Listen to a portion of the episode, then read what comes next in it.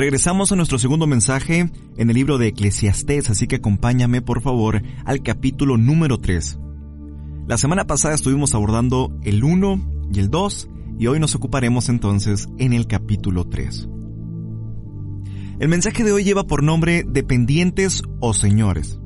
Así que primeramente me gustaría introducirme explicando el título. ¿A quién le gusta depender de otros? Para ser sincero, a muy pocos. Muchos dependen, pero no les gusta. Quieren valerse por sí mismos. ¿Esto es malo? Por supuesto que no. Pero, ¿qué sucede cuando queremos gobernar todos nuestros asuntos o todos los asuntos de la vida? Cuando pensaba en el título recordé que en una ocasión llegó un vendedor a una tienda y preguntó a la despachadora, ¿Usted es la señora? Y la mujer detrás del mostrador respondió, no, soy la dependiente. Me llamó la atención porque eran ya personas adultas. En pocas palabras, la persona que llegó le preguntó, ¿usted es la dueña? Y ella respondió, no, yo solo trabajo aquí.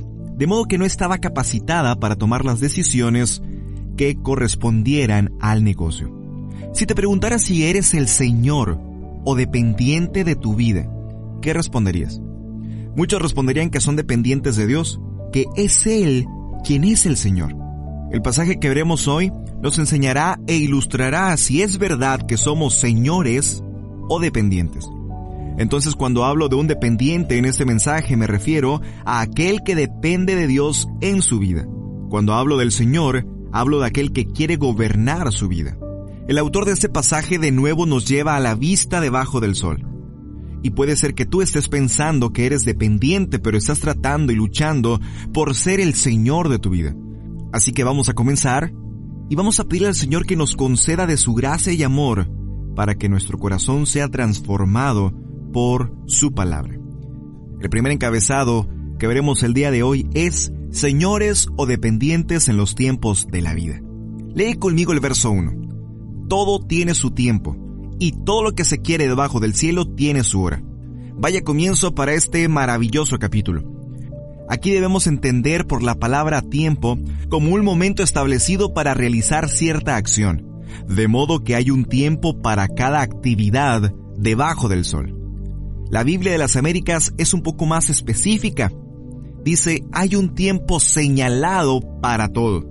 Hay un tiempo para cada suceso debajo del cielo. Este verso introduce los versos del 2 al 19. Mira conmigo. Tiempo de nacer y tiempo de morir. Tiempo de plantar y tiempo de arrancar lo plantado. Tiempo de matar y tiempo de curar.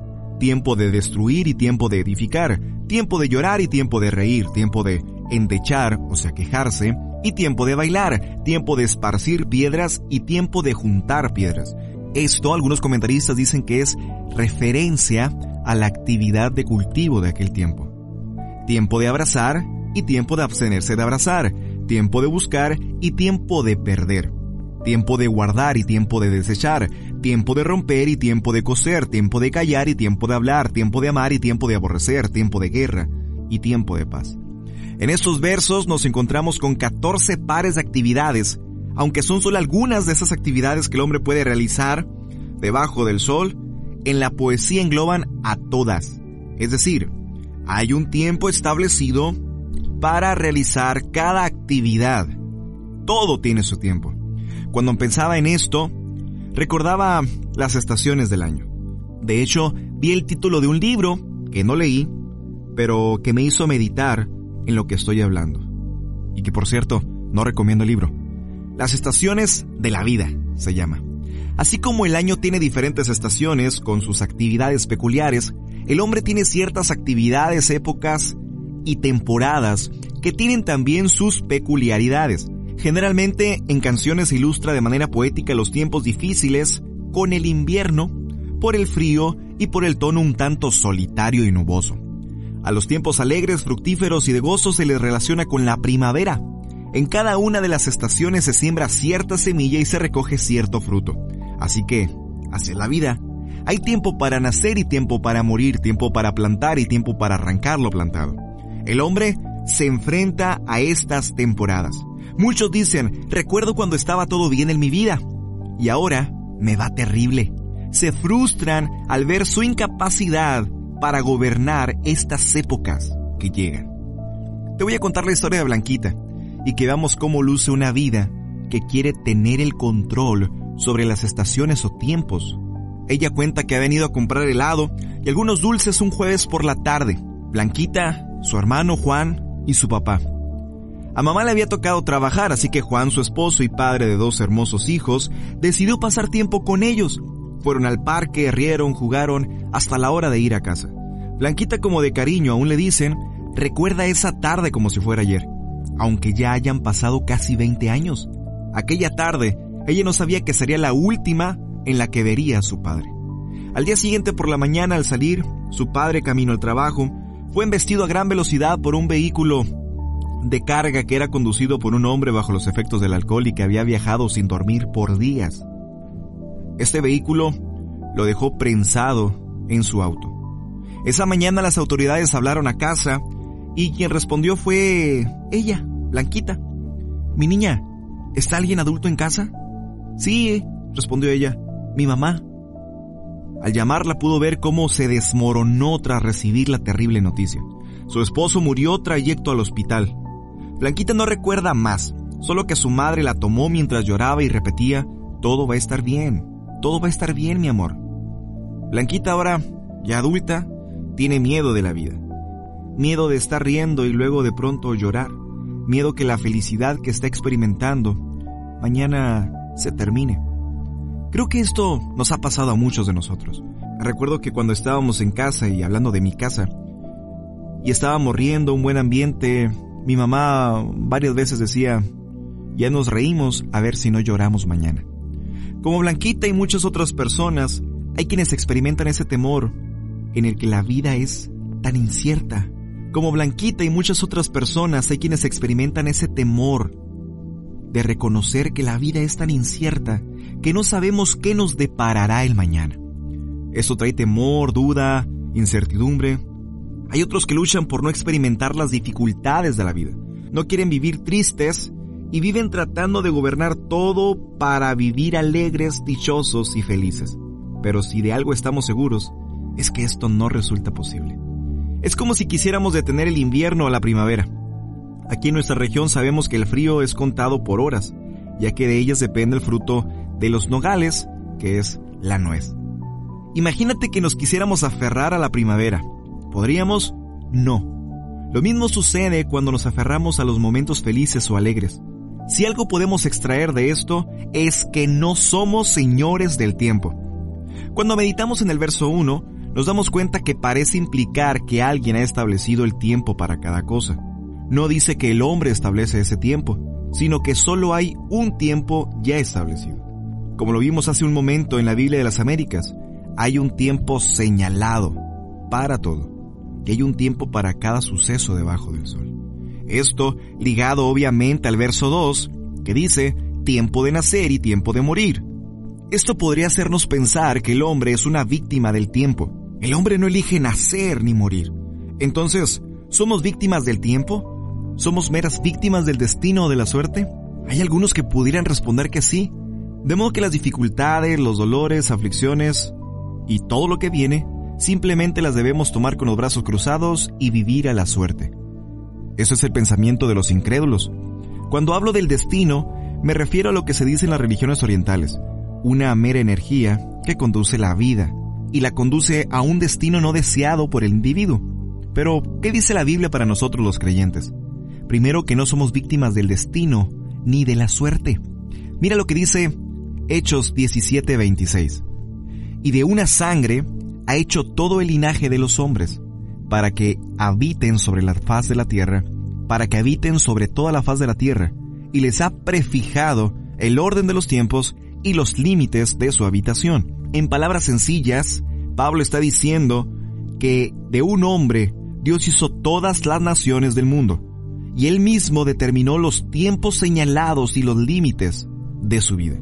Dios quiso que nacieras en el año que naciste, en el lugar que naciste y con la familia que tienes. En varios pasajes vemos que Él está sobre el tiempo. Él es el soberano e inmortal, dice Pablo a Timoteo. Mira el Salmo 139 y voy a leer desde el versículo 13. Porque tú formaste mis entrañas, tú me hiciste en el vientre de mi madre. Te alabaré porque formidables, maravillosas son tus obras. Estoy maravillado, y mi alma lo sabe muy bien. No fue encubierto de ti mi cuerpo, bien que en oculto fui formado, y entretejido en lo más profundo de la tierra.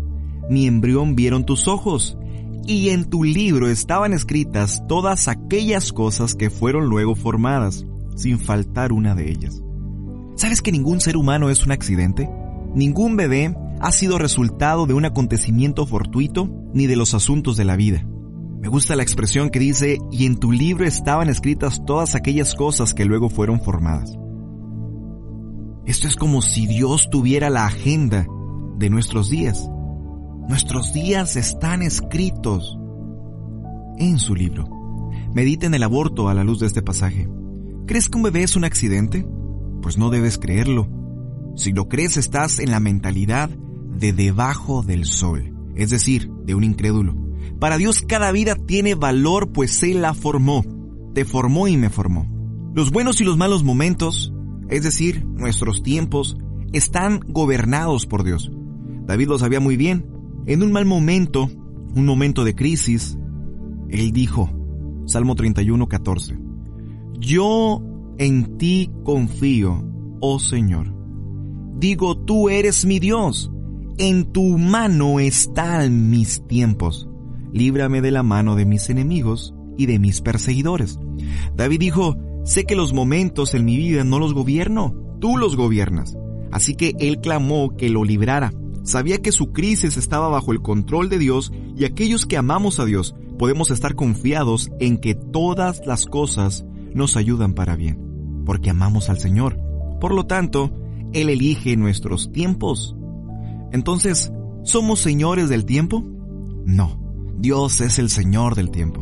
Nosotros somos dependientes de Dios que gobierna el tiempo, así que podemos estar confiando en que no estamos al azar o a la suerte, sino que en sus manos están nuestros tiempos. No tenemos que ponernos como blanquita, disfrutemos cada momento. Si es un momento de llorar, muestra tu tristeza al Señor. Entrégala al Señor. Si estamos alegres, entrega esa alegría al Señor, disfrútala. ¿Estás riendo? Ríe. Y no temas de llorar mañana. Vamos entonces a nuestro segundo encabezado. Señores o dependientes en el destino. Aunado a lo que acabamos de ver, me referiré ahora al destino no como esa energía que gobierna en las religiones orientales, sino al destino de lo que hacemos, a todo aquello a lo que queremos llegar y para ello nos ocupamos en el presente. Cada uno de nosotros trabaja en el presente para llegar a algún lado, a algún destino. Aquí viene entonces la pregunta, ¿somos señores o dependientes en el destino? Vamos a averiguarlo. Lo primero que sucede cuando nos enfrentamos a estas estaciones de la vida, que ya mencionamos, la pregunta que regularmente nos surge es ¿por qué? Antes de continuar, leamos juntos los versos 9 y 10. ¿Qué provecho tiene el que trabaja de aquello en que se afana? Yo he visto el trabajo que Dios ha dado a los hijos de los hombres para que se ocupen en él. Al abordar esta porción, muchos autores la separan un poco del contexto y creo que sus interpretaciones quedan fuera de la intención del autor. Así que ponme un poco de atención en esto. Como no podemos ligar el verso de su contexto, nota que el verso 9, según los editores de la Biblia, está ligado a los versos 1 al 8. La palabra trabajo está ligada entonces a los versos anteriores. Por tal razón, Puedo decir que el trabajo que Dios dio a los hombres es el ocuparse de las épocas de la vida, de esos tiempos que Él trae para nosotros. Dios trae el tiempo de nacer y el tiempo de morir, el tiempo de abrazar y el tiempo de abstenerse de abrazar. Entonces, con todo esto ligado al contexto, podemos entender que el verso 11 explica que todo lo hizo hermoso en su tiempo. ¿Qué cosa? Todos los sucesos en la vida de los hombres. Esto se refiere a la soberanía de Dios. Él tiene el control, como lo vimos anteriormente, en la vida de los hombres. Nuevamente un ejemplo. ¿Tienes a quien abrazar? Esto viene de Dios. ¿No tienes a quien abrazar? Esto también viene de Dios. Que alguien se haya ido de tu lado no se le ha salido de control al Señor. No es algo que tú puedas cambiar. Así que solo tienes que aceptar el tiempo de Dios. Él es soberano en el tiempo. Situaciones y circunstancias. El verso 11 continúa diciendo, y Dios ha puesto eternidad en el corazón de ellos sin que alcance el hombre a entender la obra que ha hecho Dios desde el principio hasta el fin. Según este verso, Dios ha puesto en el hombre un sentido del tiempo, presente, pasado y futuro. Pero aún con esto el hombre no alcanza a entender la obra que Dios ha hecho. Una obra que va en dos sentidos. Primero, hecha desde la eternidad y segundo, durante la vida del individuo. Por lo tanto, la obra establecida por Dios que el hombre desconoce ha sido hecha desde la eternidad y se cumple en la vida personal del individuo. Dios ha hecho esta obra completa, de principio a fin, y aquí está el conflicto. El hombre no puede entender esa obra. Es cierto que es para el hombre imposible conocer lo que Dios no ha revelado. Entonces, ¿qué debe hacer? ¿Empeñarse en conocer los misterios no revelados? Si lo haces te vas a frustrar porque nadie te lo puede decir. Sin embargo, Dios sí ha dicho cuáles son sus planes para el creyente. ¿Recuerdas un texto que hemos visto en algunas ocasiones? Romanos 8, 28 y 29. Y sabemos que a los que aman a Dios todas las cosas les ayudan para bien. Esto es, a los que conforme a su propósito son llamados. Porque los que antes conoció también los predestinó para que fuesen hechos conforme a la imagen de su Hijo. La parte del propósito y del plan que sí se nos ha revelado es que Dios quiere hacernos como su Hijo esa es una obra que se nos muestra que es completa y ha sido desde la eternidad. Así que aunque en su gran mayoría el plan o la obra que Dios hace en el presente no se nos ha revelado, no debemos afanarnos por descubrirlo. Mira cómo continúa el pasaje.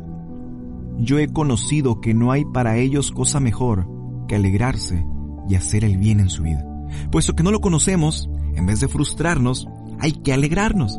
No hay cosa mejor que alegrarnos y descansar al saber que Dios sí sabe la obra que hace. Y aunque nosotros no encontramos relación en los sucesos presentes, podemos empeñarnos en hacer el bien. El verso 13 nos dice que es un don de Dios, un regalo, que todo hombre coma y beba y goce del bien de toda su labor.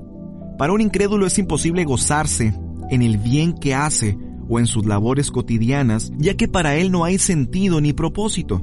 Solo el creyente sabe que lo que tiene, sea comida o bebida, posesiones, bienes, proviene de Dios y debe tomarse con agradecimiento. Entonces, aquí podemos decir que cada suceso en la vida está controlado por un Dios soberano y que, aunque no entendamos su propósito específico, podemos entender el propósito general, que es que seamos como Jesús.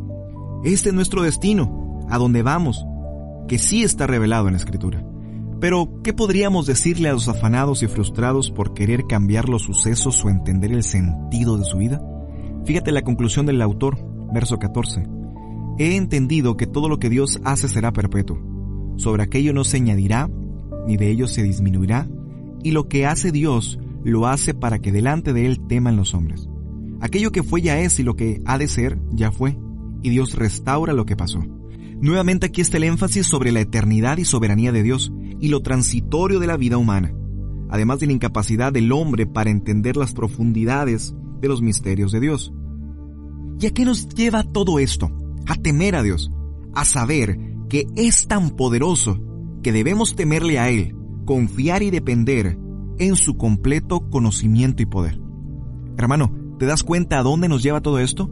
Simplemente a rendirnos delante de aquel que hace todo perfecto en su tiempo, a ese que no vamos a entender ni comprender, pero que nos muestra lo suficiente para recibir lo que Él ha determinado con agradecimiento y gozo, aunque sea un misterio. Porque la razón es clara, Él tiene un plan, Él encamina todo para que llegues a tu destino, Él ha hecho una obra completa que no podemos entender. Así que come y bebe, pasa un buen tiempo disfrutando lo que Dios te da y sigue, y disfruta cada obra que Él hace en tu vida. De modo pues, que no somos señores de nuestros planes o nuestro destino final, sino es el Señor, y nosotros debemos ser meros dependientes de Él. Vamos a nuestro último encabezado de hoy. Señores o dependientes en la justicia.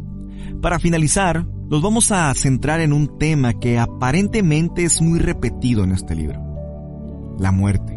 Pero en el verso 16 se nos presenta una realidad más debajo del sol. En lugar de juicio hay impiedad y en lugar de justicia hay iniquidad. Este tercer encabezado es señores o dependientes en la justicia. La injusticia es clara en este mundo.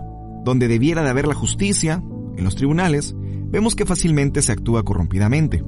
Inmediatamente Salomón nos lleva a considerar la verdad de esta injusticia. Podemos pensar que todo continuará injusto y que nadie será condenado por ello, y eso sería absurdo. Así que el autor nos lleva a considerar que es Dios el que tiene el derecho de juzgar, y lo hará en un tiempo específico. Verso 17. Y dije yo en mi corazón, al justo y al impío juzgará Dios, porque allí hay un tiempo para todo lo que se quiere y para todo lo que se hace. Es Dios quien juzgará en un tiempo establecido. Por eso la expresión ligada al juicio, hay un tiempo para todo. Más adelante veremos cuál es ese tiempo. Siguiendo con los argumentos de debajo del sol, ahora poniendo la vista en este mundo caído, el autor argumenta en el verso 18 que los hijos de los hombres no son más que animales cuando viven sin Dios. Es importante decir que según varios comentaristas la expresión hijos de los hombres es usada para referirse a la humanidad caída. Dije en mi corazón, versículo 18, es así por causa de los hijos de los hombres, para que Dios los pruebe y para que vean que ellos mismos son semejantes a las bestias. El hombre sin contemplar a Dios en los asuntos cotidianos no vive en nada diferente a un animal. Queda reducido a una vil bestia, aunque no podemos negar que está altamente desarrollada. Esta expresión va en dos sentidos. Primero, en que el hombre es degradado a una bestia cuando quita a Dios de su vida. Y segundo, que aún el hombre no nota diferencia alguna en el sentido propio en comparación a las de las bestias. Ambos viven y mueren. Mira el verso 19. Porque lo que sucede a los hijos de los hombres y lo que sucede a las bestias, un mismo suceso es. Como mueren los unos, así mueren los otros, y una misma respiración tienen todos. Ni tiene más el hombre que la bestia, porque todo es vanidad, todo va a un mismo lugar, todo es hecho del polvo, y todo volverá al mismo polvo. Si no hubiera Dios, la muerte le llegaría al hombre igual que a un animal. Quiero que veas la manera en la que está hablando Salomón porque él está siendo intencional en plasmar la idea de que el hombre sin Dios es igual a la bestia y plasma que a la vista de un incrédulo, o sea, la cosmovisión de debajo del sol, aparentemente es lo mismo y todos van al mismo lugar. Todos llegamos igualmente a la tumba y parece que es todo. Esto es lo que los incrédulos piensan ellos mismos han degradado tanto su imagen que finalmente dicen, lo único que tenemos seguro es la tumba. Así que vamos a disfrutar. ¿Lo has escuchado? Se vuelven necios al considerar la opción de la vida después de la muerte. Y no solo la vida, sino también la condenación. Míralo claramente. ¿Quién sabe que el espíritu de los hombres sube arriba y que el espíritu del animal desciende abajo a la tierra? Como son necios y no quieren aceptar lo que no conocen, se aferran a lo que sí. No sabemos qué va a pasar después de la muerte, pero seguro que vamos a llegar a la tumba. Aunque esa es la conclusión de los incrédulos, y Salomón quiere dejarlo en claro, en el capítulo 12, versículo 7 muestra que su conclusión es otra, y el polvo vuelve a la tierra como era, y el espíritu vuelve a Dios quien lo dio. De modo que vemos que después de la muerte hay algo más. El hombre aunque muere como las bestias y su cuerpo vuelve al polvo, su espíritu vuelve a Dios quien lo dio. Aquí está una marcada diferencia en el destino del hombre y de las bestias.